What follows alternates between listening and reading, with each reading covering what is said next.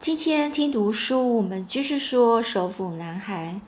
那这个布莱恩呢，他呢开始转头，才转到一半，他就看见了一个一只毛茸茸、褐色的墙面的那种东西从森林走出来。这来到了这个他的身后，突然像一辆失控的卡车，然后冲过来。布莱恩只得只来得及看出那是一头麋鹿。他在图片上看过北美的麋鹿，但是不知道，也无法想象它们的体型有多大。于是呢，这个麋鹿就撞上了它。这是头母麋鹿哦，虽然没有脚，却用前额哦前面的额头从左背部将布莱恩整个顶起来，然后把它抛出抛出去丢到水中，并紧追在后，打算解决它。布莱恩在半秒内。他让肺部吸满了空气，这个呢，呃，这一只麋鹿呢就又出击了。他用头呢就把布莱恩呢整个挤压到湖底的烂泥中，荒谬啊！他就想，实在是荒谬啊！只有这个字可以形容啊，荒谬就是不可思议啊，不可理解啊，怎么是怎么回事？觉得不可理喻啊！这个烂泥塞满塞满了这个布布莱恩的眼睛还有耳朵。这个麋鹿呢，是用它的头上的角哦，角突出的角，然后把它那个把这个布莱恩推入了这个烂泥中，越推越深。突然间，一切结束了，他就觉得他只剩下自己一个人。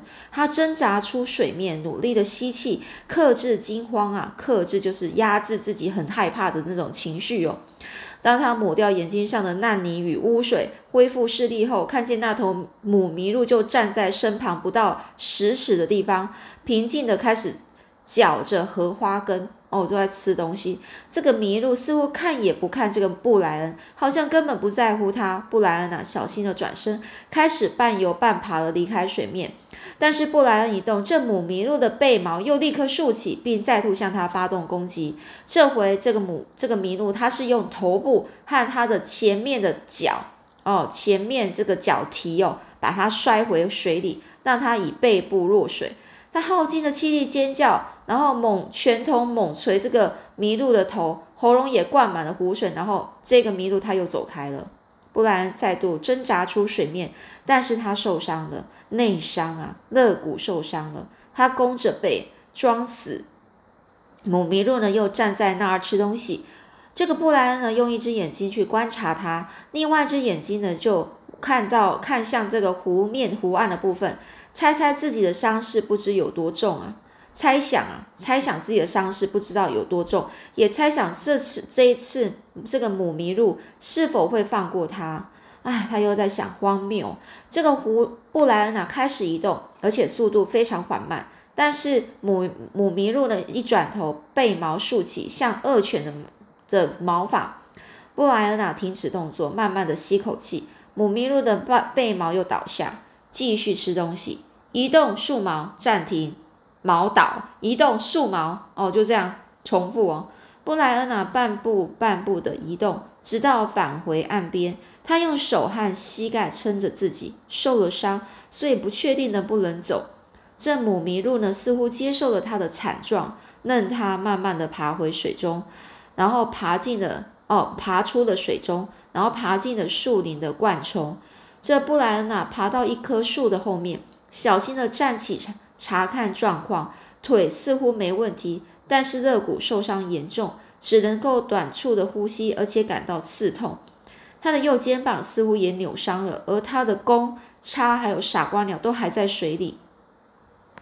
幸好啊，这布莱恩还能走动。他才刚决定留下那些东西，就看见母麋鹿从深水处走出，丢下布莱恩，自顾自地沿着湖岸浅水处远去。这个离去和来时的时候一样快速。他的长腿每从这个烂泥中拔起呢，就是这个母麋这个母麋鹿哦，它的长腿每从每次从这个烂泥中拔起，就传出水被吸入的声响。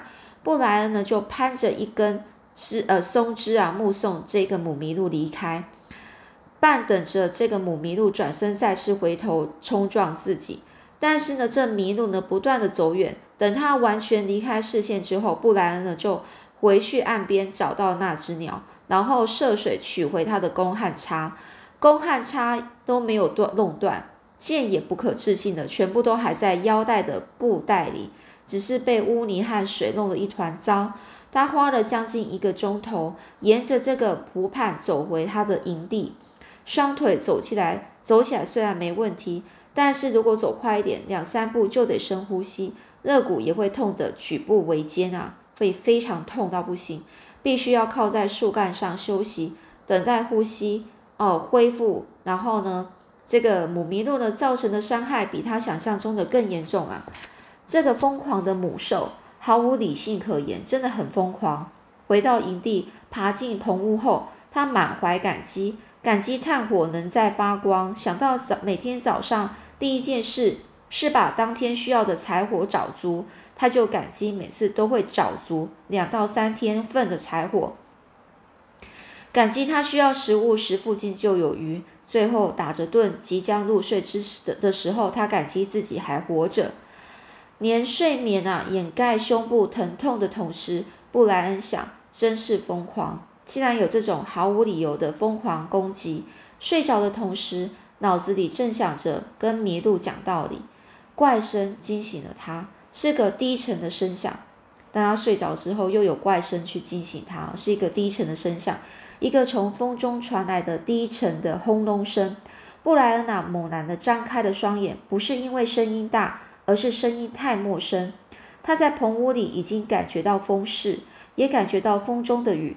过去这四十七天来，他听过多次的雷雷鸣声，但不曾是这一种声音，不是这种吵吵吵嚷声哦，低沉几乎像是活的。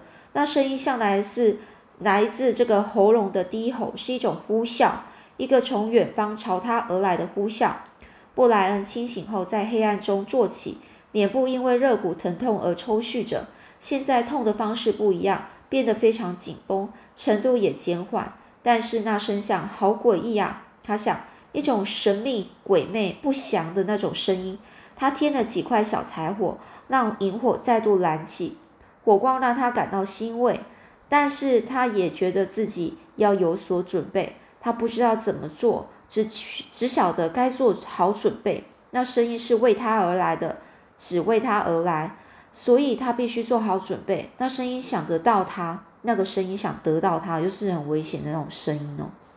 他找到了挂在棚屋门外那个木桩上的叉还有弓，把武器放在这个松枝编造的床铺边，更安心了些。但是这个与火焰带来的安慰一样，无法帮助他面对这个未知的新威胁，令人不安的威胁啊！这布莱恩啊，边想边走出棚屋，远离火光，以便观察这个天空。但是天空太暗，那声音代表什么呢？在记忆中，在读过的书里，在电视上曾经看过的。哦，他想，不好了，是风，是火车呼啸般的风声，带着火车般深沉的低吼，是龙卷风。没错，火车般的呼轰隆意味着狂风啊，为他而来的狂风。天啊，他想，在迷路之后，别再加上这个啊，不要啊！但是，一切都太迟了。他在诡异的寂静中望向夜空，然后转身回到棚屋，俯身入门的同时，狂风袭至。事后回想，布布莱恩发觉，他就和麋鹿一样荒谬无理。这个疯狂的力量把他从背部举起，以正面抛进棚屋，再猛烈的摔进这个松枝床里。这同一时刻，狂风扫过萤火。红色炭火就如云雾般飞散在这个布莱恩的四周，然后他抽离了，仿佛犹豫片刻，随即又夹着巨吼重返。那巨吼震慑了他的耳朵、他的神智以及他的身体。这个布莱恩呢，就像块破布一样啊，被挥扫到棚屋的门墙上。这个肋骨感到一阵撕裂的疼痛，然后再度被狠狠地摔到沙地上。在此同时，狂风将整面门墙、床铺、引火工具等所有一切扬扫而起，抛进湖里，从他眼前消失，永远消失。布莱恩觉得他的后颈背灼烫，一伸手摸到了红炭，红炭哦，就是他拍掉了红炭，发现了裤子上还有更多，便继续拍打。狂风再袭，狂暴猛烈的飓风，他听见了岩丘旁森林中的树木断裂，还感觉身体向外溜去。于是他紧紧抓着岩块稳住自己。他无法思考，只能抓牢，只知道自己在祷告，但不知道祷词是什么。只知道他想存活下来，想留下来，想活下来。这时呢，风就转向了湖去，哦，转向那些他附近那个湖啊。这布莱恩听到风因为吸水而发出的巨大吼声，张开眼睛时，看见湖水正遭到狂风的肆虐，巨大的波浪哦，波浪，然后飞溅四方，互相冲击，然后一道宛如这个异状光柱的水，呃，水柱啊，射向夜空，美丽又恐怖。也就龙卷风哦，把这个水整个吸起来，然后就像一个水柱一样高。龙卷风在这个湖泊对岸持续肆虐，布莱恩听见树木折腰落地，然后他就消失无踪了，和来的时候一样急速，不留一物，空空荡荡，只剩下黑暗中的布莱恩。火堆所有处空无一物，一点火星都没有，棚屋、工具、床铺淡然荡然无存哦，就是都不见了。连傻瓜鸟也杳无踪迹呀，都不见了。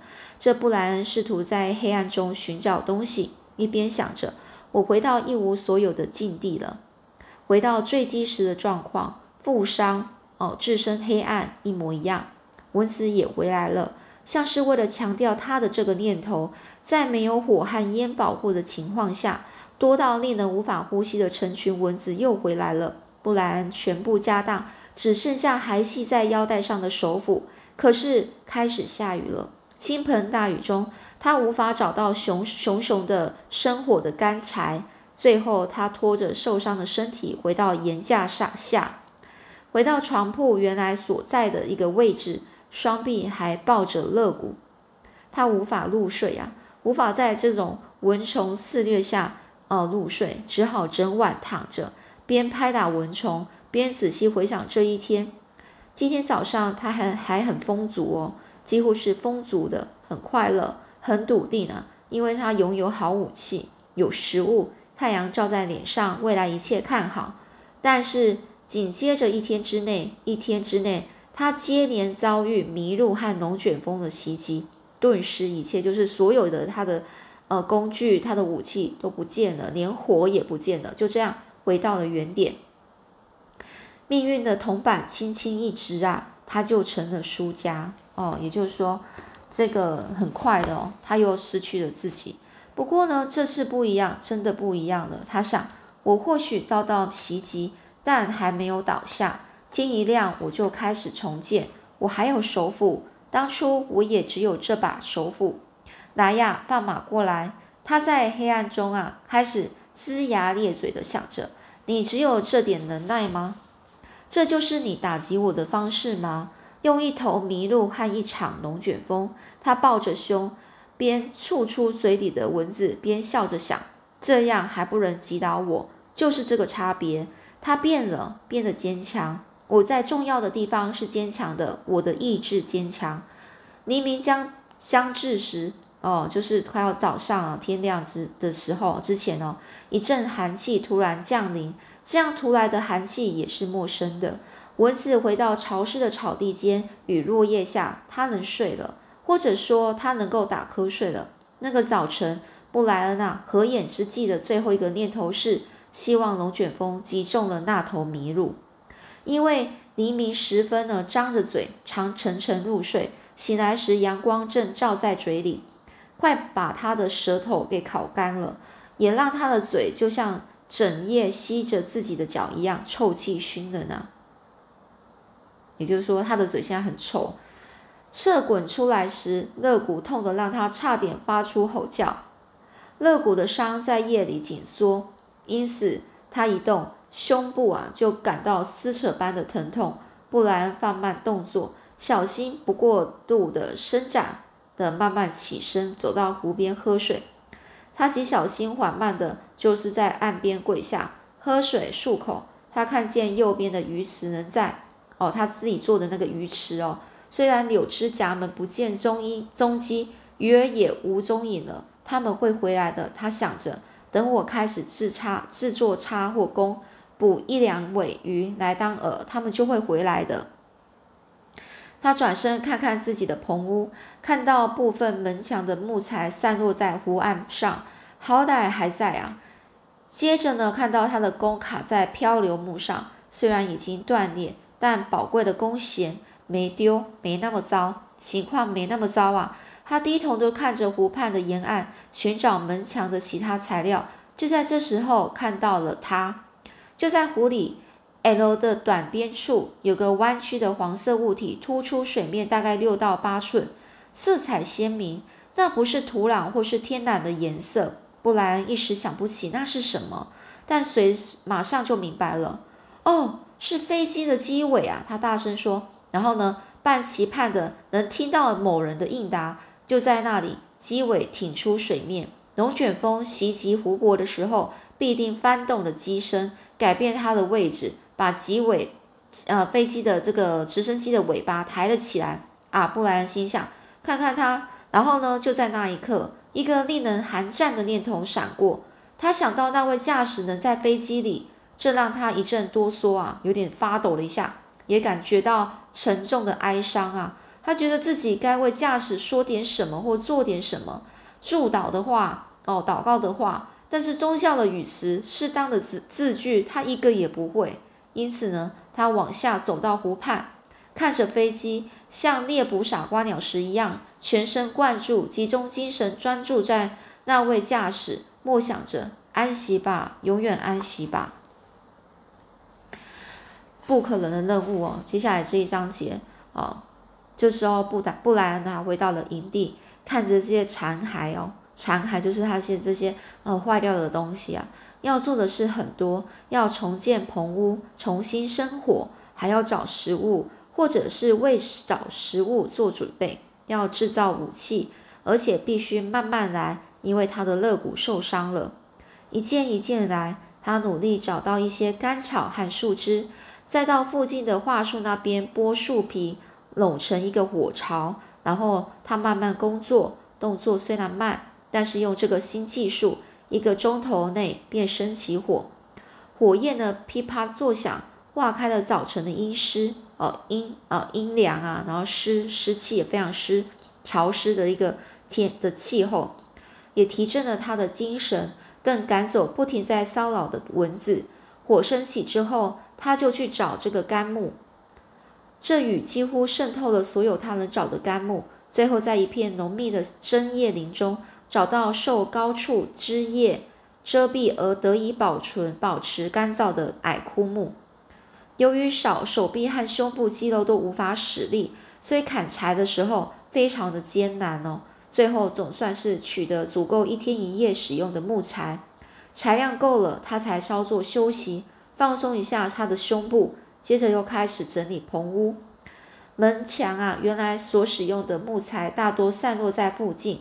他还在岩丘后方找到未受损的这个呃边木的边材边边木的主体，哦，也就是还可以找到一些他之前的一些呃门啊门墙啊自己做的一些材料。那龙卷风呢就把这整片门墙给扯开了，刮起，然后抛在这个岩石岩丘的顶端。布莱恩再次感到自己很幸运，因为他没有死掉或伤得更重。重伤就等于死亡了。他想，他如果无法猎食，就会死亡；而如果重伤，就无法猎食啊！